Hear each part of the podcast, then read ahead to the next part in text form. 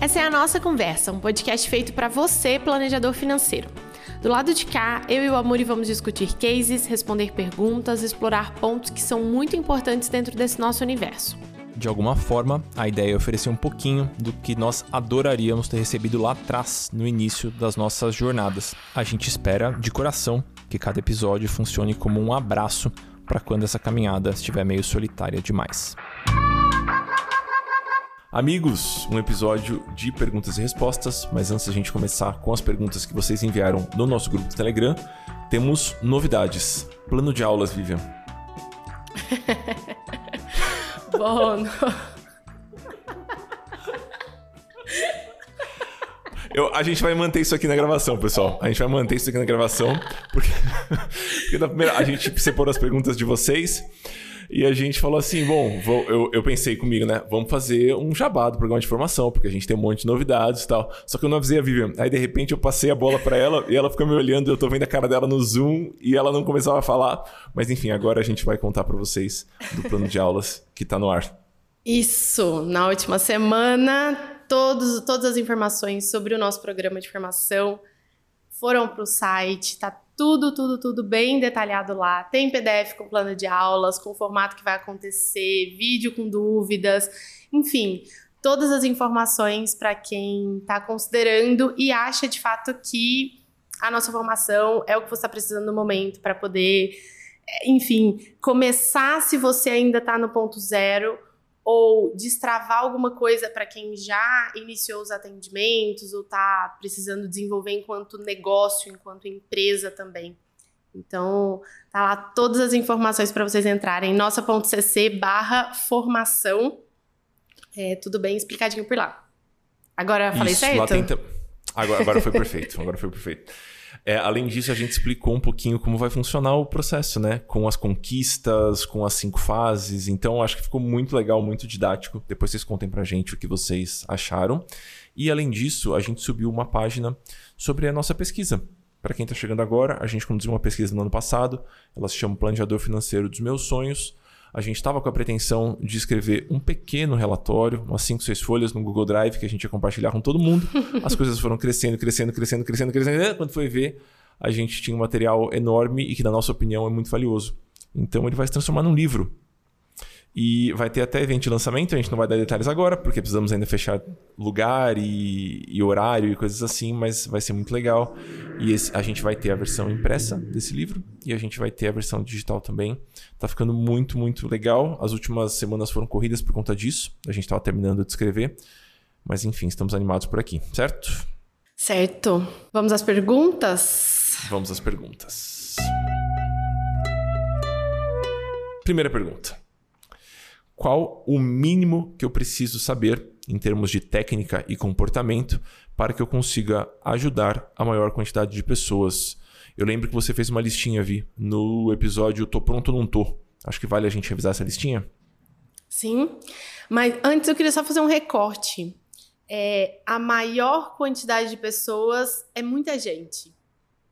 Né? Assim, eu acho que às vezes a gente fica muito preso a ah, mas com isso aqui eu não consigo ajudar todo mundo. Ah, mas vai ter alguém que vai precisar desse pequeno ponto e eu não vou saber ainda.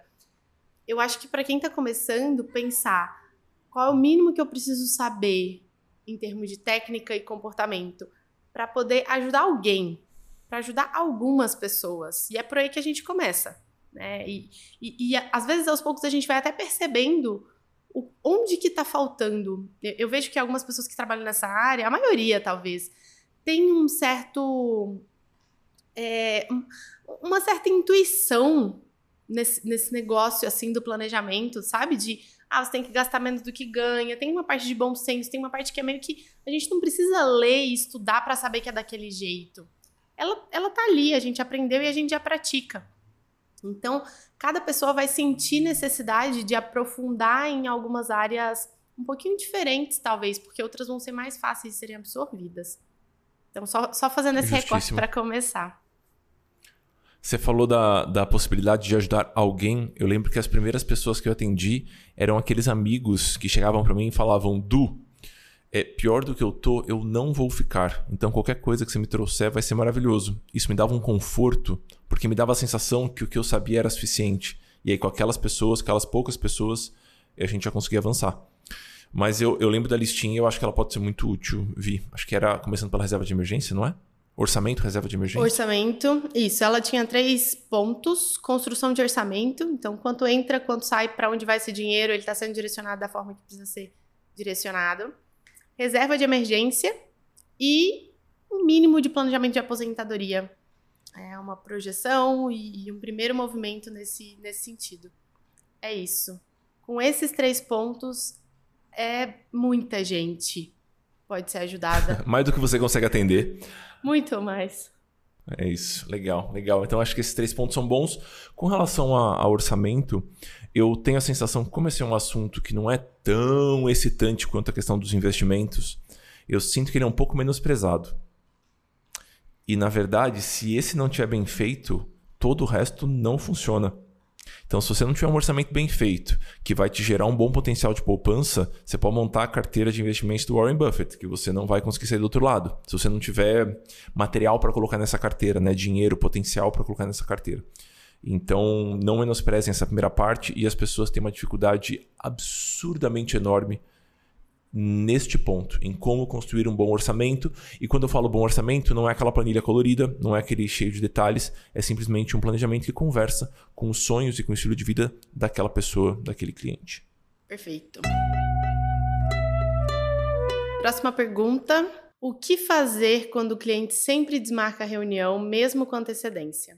O que era para ser seis atendimentos em três meses já se estende a oito meses e não tem uma sequência lógica. Boa pergunta, né? Da G, né? Da G, da G. Vamos lá. Como eu costumo lidar com, com essa questão, né?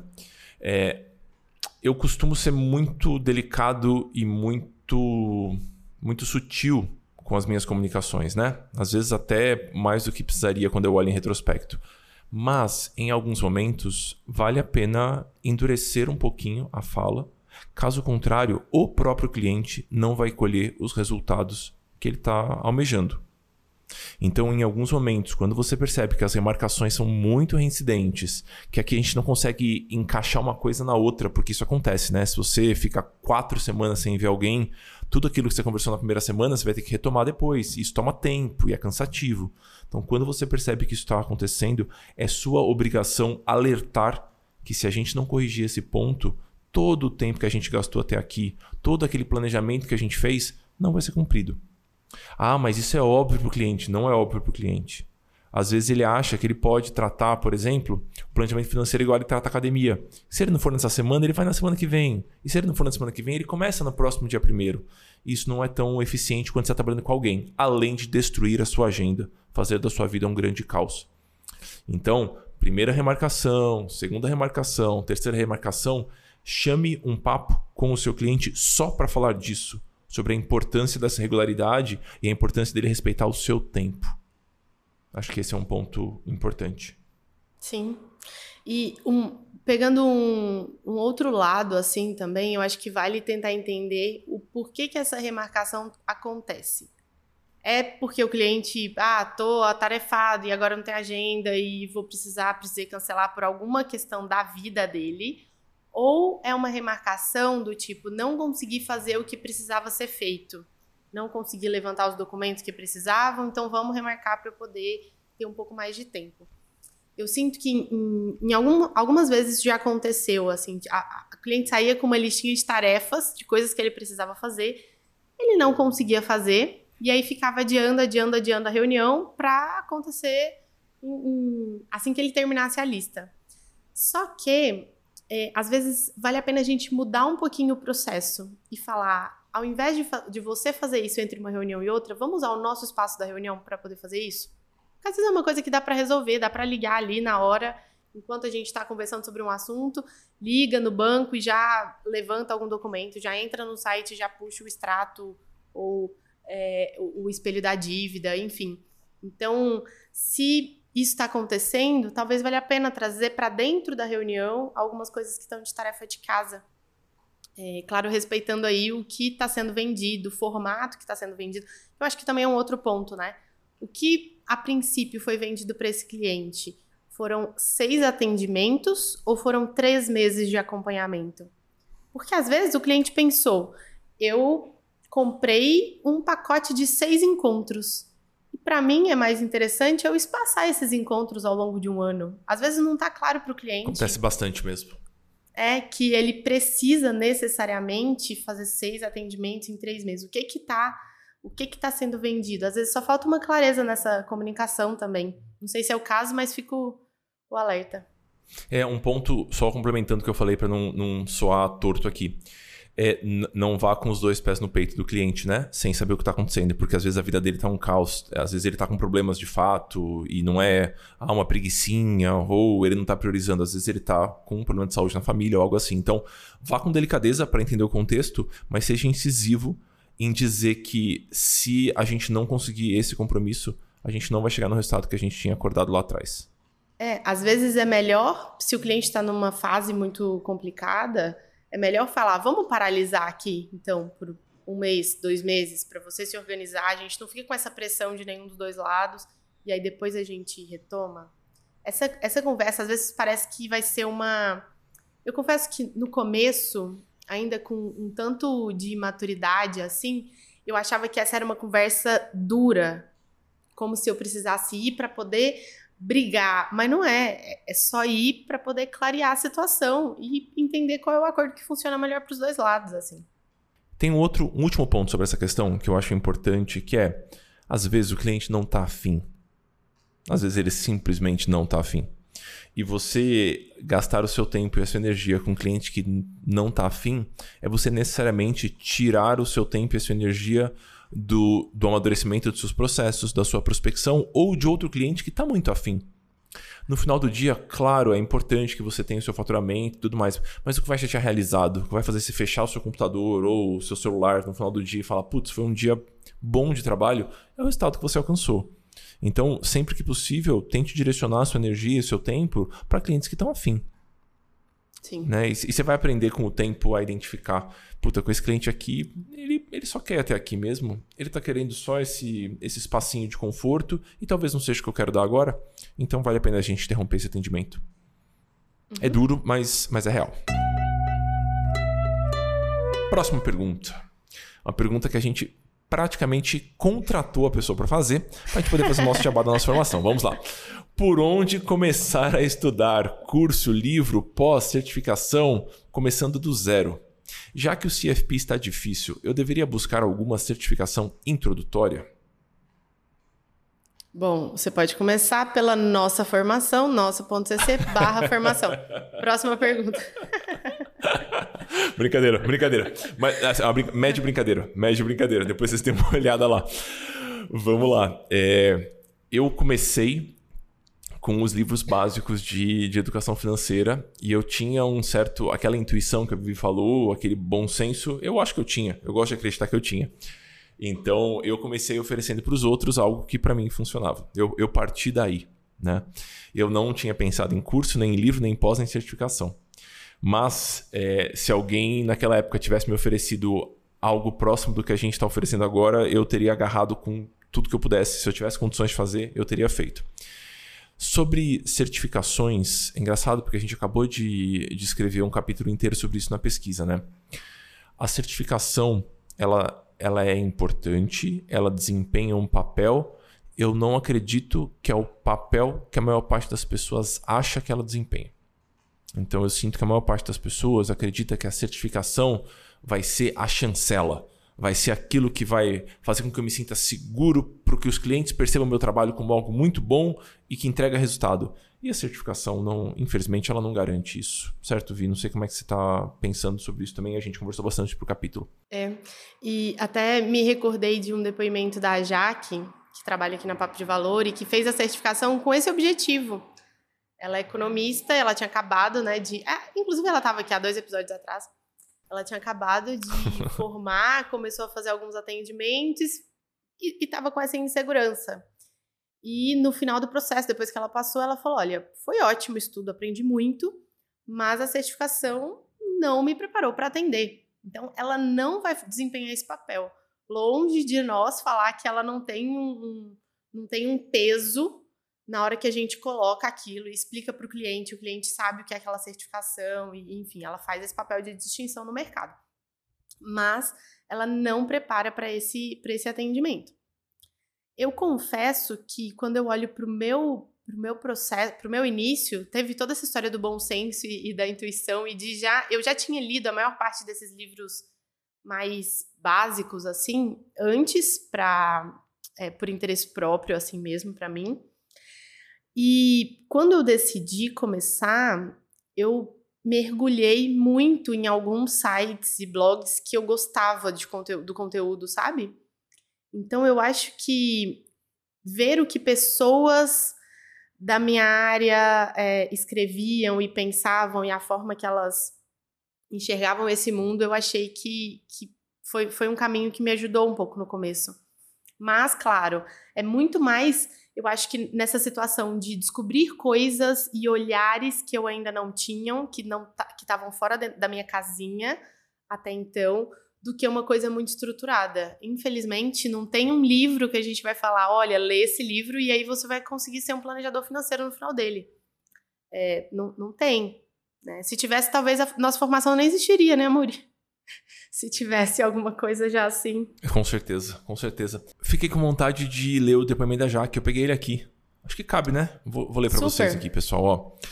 A prova do CFP foi muito boa para entender a amplitude de assuntos que um planejador pode tocar e me trouxe muito conhecimento técnico, mas não, não me preparou para atender.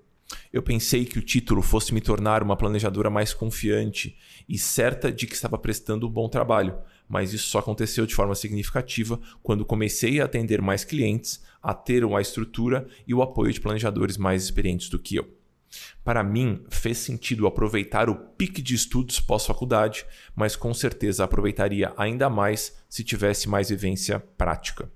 No mais, acho que um bom planejador será aquele que entendeu que não existe assunto esgotado, já que é muito inteligente, né? Jesus do céu.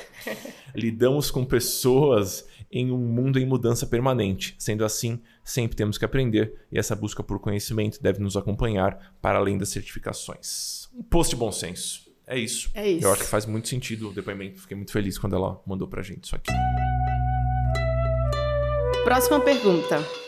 É, na primeira reunião com o ainda possível cliente, e aí seria aquela reunião para explicar do trabalho que, sobre o trabalho que vai ser feito e ouvir a necessidade do cliente. O ideal é ouvir mais que falar. a gente estava vendo as perguntas mais cedo e eu olhei ela e falei: a gente já falou sobre isso.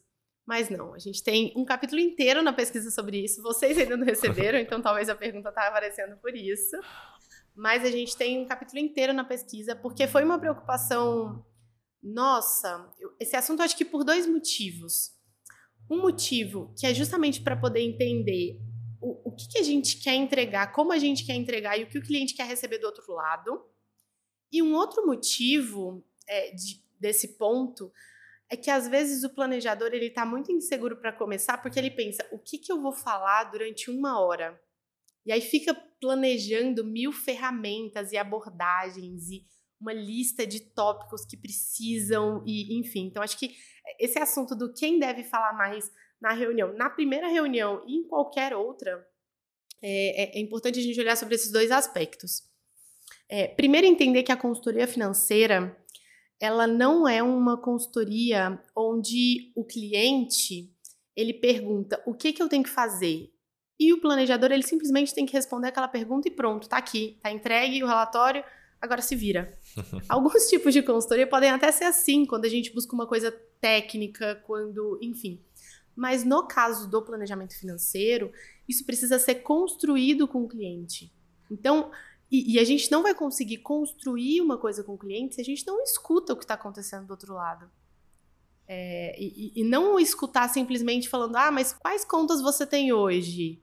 Qual é o saldo da sua conta? Não com essas perguntas diretas e pontuais, onde ele vai responder e ponto final. Mas a partir de uma conversa mesmo. É, geralmente você vai mostrar a pesquisa aí, o resultado da pesquisa? Vai, podemos mostrar, podemos mostrar. Enquanto eu abro aqui, deixa eu comentar um, um ponto que eu acho muito interessante, assim. É, você acha, Vi, vou fazer essa pergunta para você enquanto eu busco os dados aqui. Você acha que as suas, as suas primeiras reuniões são parecidas? Se a gente fosse pegar as suas 50 primeiras reuniões que você fez, elas são parecidas uma com a outra? Ou você acha que cada uma tem um ritmo? Ai, cada uma tem um ritmo, eu acho. É.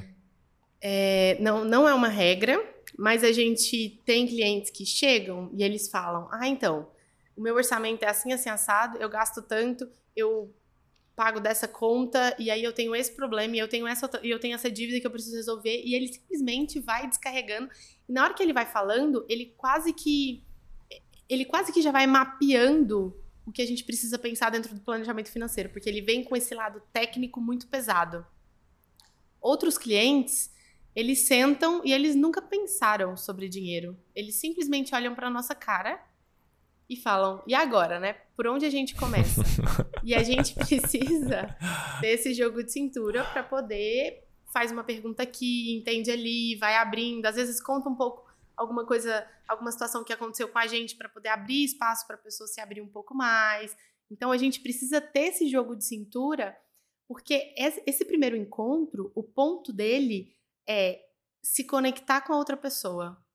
Muito mais do que explicar o trabalho, muito mais do que ouvir a necessidade do cliente, é se conectar com outra. É claro que eu não vou conseguir me conectar com outra pessoa se eu não ouvir a necessidade dele, né? Mas o ponto é criar um elo de confiança mútua. Ele vai saber que ele pode confiar em mim e, e vice-versa, assim. É, eu, eu gosto de começar com uma postura um pouquinho mais neutra. E aí eu vou respondendo de acordo com o que eu sinto energia da outra pessoa. Tem pessoas que são muito eufóricas e as pessoas elas são atabalhoadas e para essas pessoas às vezes faz sentido você ter uma postura um pouquinho mais passiva e escutar muito mais. E tem pessoas que se você assumir uma postura mais passiva nesse começo, vai ficar um silêncio por meia hora, a pessoa não fala. Então a minha sugestão é que você identifique qual que é o, o, contexto, o espírito, o jeitão daquela pessoa naquele dia e você tente produzir um certo encaixe com aquilo que aquela pessoa está trazendo. Eu lembro que quando eu gosto muito de dança de salão. E aí, quando eu estava começando a aprender, a gente tinha algumas aulas que eram só com cavalheiros, só com pessoas que conduzem, né? E foi um conselho muito bom do professor, assim. Ele falou: olha, você vai começar a dançar com outra pessoa e você é o condutor. Se aquela pessoa tem uma energia gigantesca e ela é expansiva e ela está se movendo demais, você vai ter que ter uma postura mais calma. Agora, se aquela pessoa tem uma, algo um pouco mais retraído, você vai ter que ser um pouquinho mais expansivo. Então, cabe a nós conduzir essa, essa relação, na minha opinião. É um negócio que eu levei para mim assim por, por bastante tempo. Sobre a pesquisa, temos aqui, ó. Durante uma sessão de consultoria, quem você acha que deveria falar mais? E as nossas alternativas eram o planejador, o cliente ou meio a meio. E aí, 77% das pessoas responderam meio a meio. Só 7% respondeu que acha que o planejador deveria falar mais. E lembrem que essa pesquisa é conduzida com o público, né? Então, assim, a chance de você cruzar com um cliente que está esperando que você seja a Barça, que tenha todas as respostas, ou o Google, que consiga responder tudo de qualquer assunto, é muito pequena. Então, relaxe e se preocupe em produzir essa conexão com o seu cliente. É isso o mais importante nessa primeira reunião. Ele tem que sair da reunião falando: porra, que cara bacana. Assim, putz, que. Nossa senhora, que pessoa massa. Ele tem que sair dessa reunião com essa sensação. Aquela pessoa vai conseguir me escutar, ela vai conseguir me ajudar a chegar onde eu quero chegar. Esse é o nosso objetivo com esse primeiro papo. Sim. E claro que, como a gente está falando de uma reunião de prospecção, a gente não quer ser leviano e pensar, ah, não, esquece o comercial, você não precisa vender, só você virar amigo do, do cliente que ele vai te contratar. Não é por aí. Então, ao mesmo tempo que eu estou criando essa conexão, eu estou ouvindo o que o cliente precisa, eu vou dar sinais e eu vou deixar claro para ele que eu posso ajudar no que ele está precisando. Eu vou deixar claro que eu entendi, primeiro ponto, eu entendi o que ele está precisando e eu consigo ajudar ele a resolver esse problema. Então, alguns pequenos comentários, menos uma coisa de não, eu consigo fazer isso por causa disso, disso, disso e mais aqueles pequenos comentários. Ah, nesse caso você comentou da sua previdência, é importante olhar realmente com muito cuidado, porque às vezes tem casos que a, que a pessoa não olha e aí na hora da declaração de imposto de renda, descobre que, enfim, aí você conta um, um, detalhe específico. E aí a gente vai criando o um mínimo de autoridade técnica na hora dessa reunião também. Eu gosto de. isso. Eu queria dizer que isso fica mais fácil com o tempo. E eu gosto de trazer alguns exemplos que eu já passei com outros clientes. Porque é, é difícil ter um argumento de venda melhor que esse, né? A pessoa fala, ah, então, eu tô com dor no joelho. Aí você fala, olha, é, eu atendi algumas pessoas tendo dor no joelho e as causas eram essas, essas e essas. Talvez seja alguma das suas. Não, é, é, difícil você não conseguir cativar o cliente e demonstrar certa autoridade quando você já resolveu algum embrolho que ele está passando agora. Nesse mesmo capítulo vi da, da pesquisa, a gente tem uma outra pergunta, que, é, que é, apareceu no grupo do Telegram também. Qual seria a duração ideal da reunião com o seu planejador financeiro? E eu lembro do, de você negociando com as meninas, papo de valor, sobre qual deveria ser essa, essa duração. Eu lembro das minhas também. 4% das pessoas acreditam que a duração ideal é duas horas. Meu Deus do céu, pessoal. Duas horas de reunião. Enfim, é o que o público está falando. 14% acredita que deveria ser uma hora e meia. 50%, ou seja, metade do público que respondeu acredita que deveria ser uma hora. 22% 45 minutos, 8% 30 minutos. O que, você acha desse número? A gente fica num, num recorte perto de 45 minutos, uma hora, né? Onde está a, a, grande maioria. É, eu, eu confesso que para os clientes que a gente vai desenvolvendo uma amizade, é difícil segurar uma reunião em uma hora, porque a gente estica a conversa, né? Eu gosto de conversar, a gente estica a conversa. Mas é importante a gente entender, acho que é um ponto que eu converso muito com as meninas. Eu posso falar oito horas seguidas sobre dinheiro e sobre finanças e investimentos. Eu adoro esse assunto. Mas, em geral, as pessoas não. Então, às vezes, está uma reunião super leve para gente. Ah, ótimo, vou aqui falar duas horas. Lindo, posso continuar. Mas para o cliente, ainda que não. Tá querendo ainda desaparecer. Que de forma, ainda que de forma inconsciente, ele está absorvendo, absorvendo, absorvendo aquele tanto de coisa, ele sai dali pesado. E a gente não quer essa sensação. A gente quer a sensação de eu tirei um peso, resolvi o que precisava, um pedaço do que eu precisava resolver. No próximo encontro a gente resolve um, um pouco mais. Então a gente tem que tomar cuidado com isso, né? A nossa perspectiva que tem que prevalecer nesse sentido, né? Justo. A Vivi tem uma falha de caráter que ela não gosta de The Office, do seriado The Office, né? Mas eu tô muito viciado nele agora. E eu tô assistindo vídeos sobre o The Office, né? O vídeo no YouTube. Meu e aí Deus. eu assisti um vídeo eu tô nesse ponto, eu tô nesse ponto. E eu assisti um vídeo muito interessante, que é muito conectado com a nossa área. Pega essa aqui. Vou fazer finanças para The Office. Aqui. O ponto é assim, na primeira temporada, na primeira temporada, os episódios acabavam num clima meio triste. Porque a, a dinâmica é uma empresa, uma empresa meio decadente, com um chefe que é muito ruim, um racista, meio misógino. Assim, ele é uma pessoa ruim na primeira temporada, é o Michael. E o primeiro, a primeira temporada inteira termina com momentos deprimentes dele. Então você termina o episódio com aquela sensação de: meu Deus do céu, olha o que esse cara tá fazendo, que pessoa horrorosa. E isso te deixava um pouco pesado para assistir o próximo. E aí o que, que eles fizeram da segunda temporada para frente? E foi uma declaração do roteirista, foi consciente isso. Eles garantiam que, mesmo que tenha alguns momentos meio inconvenientes no meio do episódio, no final do episódio, a mensagem ela é meio para cima. Então é muito, eu juro para vocês, pessoal, é muito difícil você não dar o play no próximo. É muito difícil. Porque não é que ele te deixa angustiado, ele te deixa uma sensação gostosinha. E aí você quer assistir o próximo. Eu acho que é algo para ser buscado. Não fechem as consultorias. Às vezes é necessário fechar com uma pancada. Mas não não deixe seu cliente exausto. E às vezes é um cliente muito educado e ele não vai nem demonstrar que ele está exausto, mas por dentro ele está querendo morrer. Então tomem cuidado com, com essa duração aí. Eu acho que uma hora, uma hora e quinze, uma hora e meia, assim, em cenários muito específicos, eu acho que é suficiente. Mas enfim, o público está aqui para dizer para gente, dar um norte para gente. É isso. Próxima pergunta. Como o planejamento financeiro não é algo físico, tangível, como ou o que fazer para que o cliente e também os possíveis clientes vejam valor no nosso serviço? Pergunta muito boa também. É, é eu, eu já pensei muito sobre esse assunto. É, é, um, é um assunto que me interessa. E, e eu falo que, às vezes, enquanto empresa, eu já me vi numa situação de eu preciso transformar isso em algo tangível. Na forma de um relatório impresso que a pessoa vai pegar, na em alguma coisa que a pessoa pegue de fato. A gente sempre ficou um pouco travado porque a maior parte dos nossos clientes eles não são daqui, a gente atende de forma online mesmo antes da pandemia. Então, isso já dava uma pequena é, dificultada. Mas eu, eu queria sugerir que a gente ampliasse o olhar assim nesse ponto. O que, que é o valor que o cliente está buscando? Se a gente consegue, às vezes ele até vem com aquela expectativa de não, eu vou ter aqui na minha frente um relatório do que eu preciso fazer, uma lista de como eu devo conduzir a minha vida.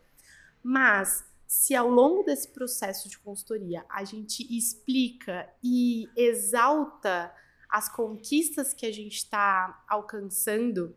Então, na, na separação das contas, na hora de é, concentrar tudo em um único cartão de crédito, se é um cliente que tinha oito cartões de crédito, se a gente vai comemorando com, com ele pequenas conquistas, ainda que a vida esteja meio caótica, a vida financeira ainda está completamente conturbada, mas a gente vai colocando isso de uma forma clara é, eu acho que é uma forma de, de, de, demonstrar e de transformar isso em um pouquinho mais. É, em algo um pouquinho mais tangível. Fa faz sentido, Amori? Faz super sentido, faz super sentido. Para mim, dois pontos muito importantes nessa história. Primeiro, celebrar com o cliente. Né? Geralmente é um assunto dolorido para uma parte das pessoas, né? É um assunto dolorido. Então, celebre as pequenas conquistas. Isso vai ajudar a fazer com que o cliente pense: de fato, chegamos aqui, a gente construi isso aqui junto, cria uma sensação de equipe, que é tudo que você quer ter com seu cliente, essa sensação de parceria. Então, com certeza, celebrar é um ponto. Segundo, antes de entrar em cada reunião, e eu acho que é por isso que eu, que eu não, não gosto muito daquela estratégia de encadear uma reunião na outra sem nenhuma brechinha. Porque nesses minutinhos antes de cada reunião, uma boa prática é pegue a proposta que você enviou para esse cliente e nessa proposta é provável que você vai ter listado ali quais são os objetivos daquela consultoria, quais são os resultados que você espera encontrar.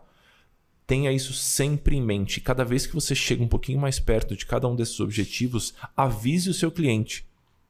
Não precisa ser de um jeito pedante, né? Mas fala: olha, putz, lembra que a gente tinha falado que o nosso objetivo era conseguir programar uma transferência recorrente para a sua conta da corretora?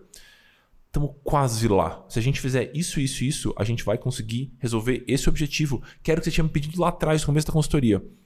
Então, não deixe de ter essa lista muito na sua mente ou num papel pertinho ali, sempre que você vai começar a consultoria. Porque você pode ajudar o cliente a lembrar dos avanços que ele mesmo está fazendo. Esse ponto eu acho que é bem importante também. E que é normal, às vezes, a gente ir se perdendo, né? Eu falo que. A... Super eu, eu fiz um primeiro investimento uma vez na minha vida. Então, fiz o primeiro, super comemorei, ótimo. Aí decidi que vou investir 500 reais por mês. No segundo mês, estou feliz com os 500 reais. No terceiro também. Do quinto para frente, a gente já não lembra, já parece que não é uma conquista. Mas no financeiro Virou é paisagem, quase que. É. Exato. É quase que o, o dia primeiro ele zera, né? E a gente começa tudo de novo. A gente devia conquistar, olha, esse mês consegui dar o check ali em todos os meus, os meus objetivos. Então, isso é importante. Por mais que sejam pequenas coisas. Eu me lembrei essa semana, ontem, inclusive, uma cliente, ela, é, ela já é cliente há algum tempo, há uns dois anos, e ela tem seis empresas e a vida pessoal. Então, quando a gente começou o trabalho, era, tava tudo de cabeça para baixo tudo de cabeça para baixo, muitas coisas bagunçadas e, e, e todas as empresas extremamente endividadas. E aí, ontem, ela conseguiu. A gente chegou, depois de dois anos, numa separação completa de todas as contas, cada CNPJ recebendo da sua maquininha, assim, tudo lindo. E ela falou: Acho que eu consegui. Eu falei: Monta uma apresentação, bota no slide bonito assim. E aí ela fez uma foto, porque é quase um certificado pra gente. Então, uma coisa que era para passar batido, assim, não pode. Né? É importante porque eu acho que esses pequenos pontos. E lembrando, quando a gente fala de ser in, é, de não ser uma coisa tangível, de ser uma coisa intangível, não necessariamente a gente precisa contrapor isso com algo físico. A gente pode contrapor isso, ainda que seja dentro do campo do intangível, mas nesse aspecto mais emocional e, e da conquista. Acho que esse é o ponto. Justo para aquele cliente, esse slide que meio que atesta o avanço é mais importante do que a sua certificação. Então, nós somos apaixonados por nós mesmos, amigos. A gente adora falar da gente, a gente adora olhar para nossa vida. Nós temos um quê de narcisistas, todos nós. Então, eu, eu tenho certeza que esse, esse resultado que o cliente atingiu, se a gente puder ressaltar, vai ser mais importante do que a gente ressaltar o nosso próprio currículo. Última pergunta. Última pergunta. Como superar. Pergunta boa. Como superar o medo inicial por não ter tanto conteúdo? É.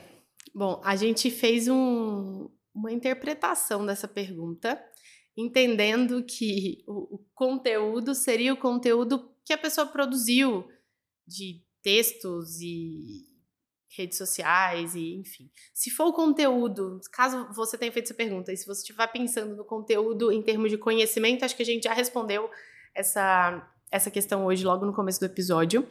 Mas, às vezes, essa coisa de eu, eu tô aqui, sou, sou só eu, e agora eu falei que eu sou planejador financeiro e quero começar a atender, mas eu vejo todo mundo. O Amuri tem dois livros não sei quem tem um blog e alguém produz muito conteúdo para as redes sociais. E a gente entra nessa coisa da comparação como se o fato de não ter produzido muito conteúdo é, fo fosse um, um, ponto. Eu acho que vale a pena a gente voltar a, sei lá, 5, 10 anos atrás. Há 10 anos atrás, isso não seria uma pergunta. Eu acho. Sabe? Assim, a gente Sim. ia estar tá pensando nisso. Eu acho que, ó, de repente, de repente, as mídias sociais e a nossa imagem, a nossa persona online, ela, ela, ela perpassa todos os assuntos da nossa vida.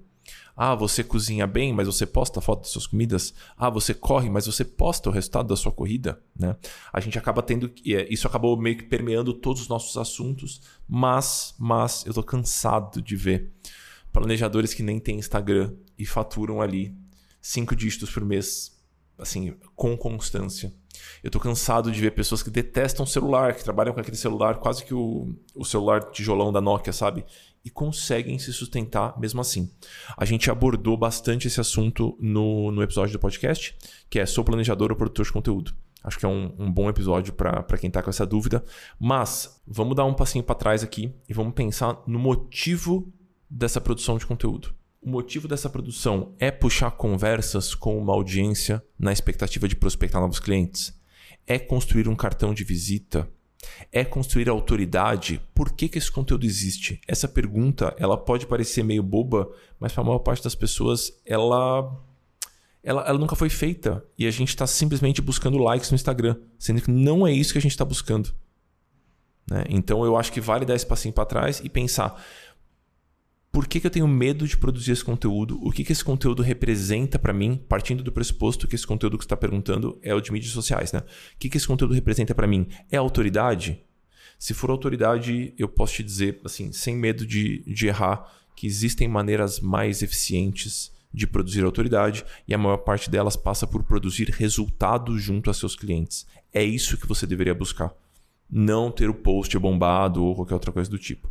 Se você conseguir aliar as duas coisas, é maravilhoso, facilita a vida.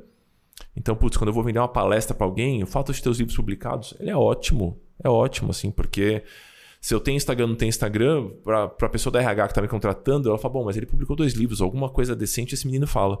Então, eu acho que você pode se aproveitar dessas ferramentas, desse protocolo social que a gente criou mas isso não é mandatório, em especial no seu começo. Então, se preocupe em beneficiar as pessoas próximas, as pessoas do seu círculo. Acho que essa seria uma boa resposta. Sabe uma coisa que, se eu estivesse começando e eu estivesse escutando essa nossa resposta, prova, sendo bem, bem, sincera, provavelmente eu ia estar sentada no meu sofá, ouvindo e falando, bonito, eles falando isso, mas eles fazem. eu, eu, eu, eu ia pensar exatamente isso. E, e aí, por esse motivo, eu queria levantar que, enfim, a gente faz, eu gosto de fazer, no final das contas, eu acabo gostando. Mas, mesmo com uma empresa que tem essa pegada mais é, digital, por exemplo, como é a Papo de Valor, que gosta de estar presente nesses meios, é, a gente tem a Luene aqui dentro, que é uma planejadora, uma das primeiras que entrou. Eu acho que o último post que a Luene fez no Instagram deve ter seis meses, talvez mais. ela não gosta, ela não faz, e ela é uma das planejadoras que mais fatura aqui dentro. Então, uma coisa não tá, e eu falo isso assim com muita certeza, uma coisa não tá ligada à outra.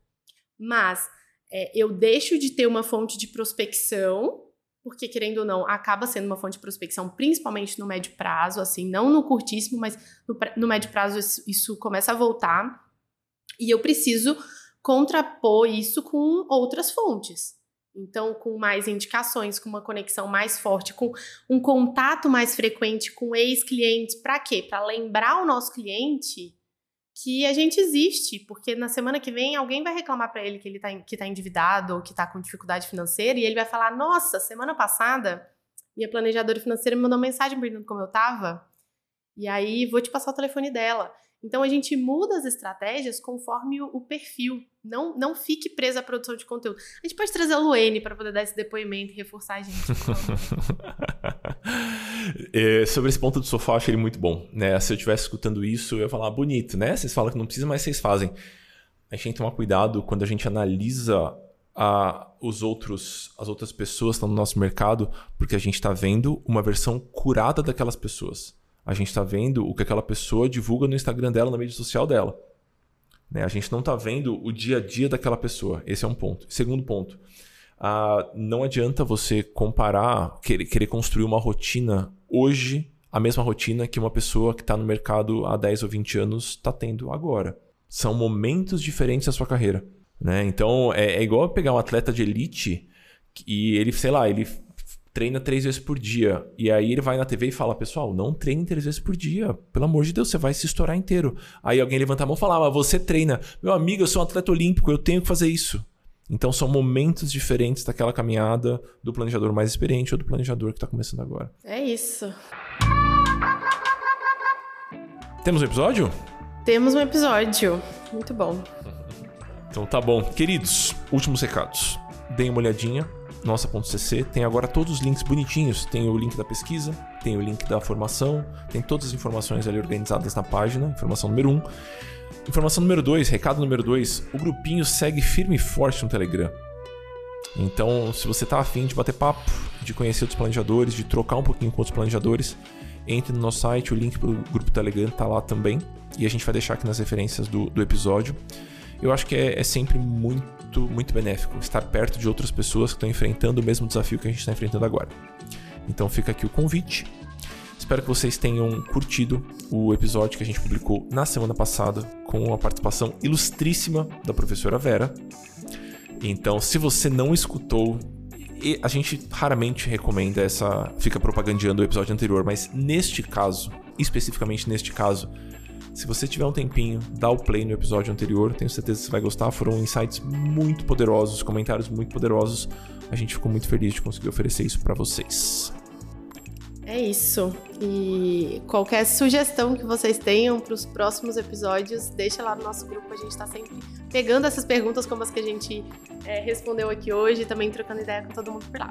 Beijo, gente. Beijo, queridos. Até mais. Tchau, tchau.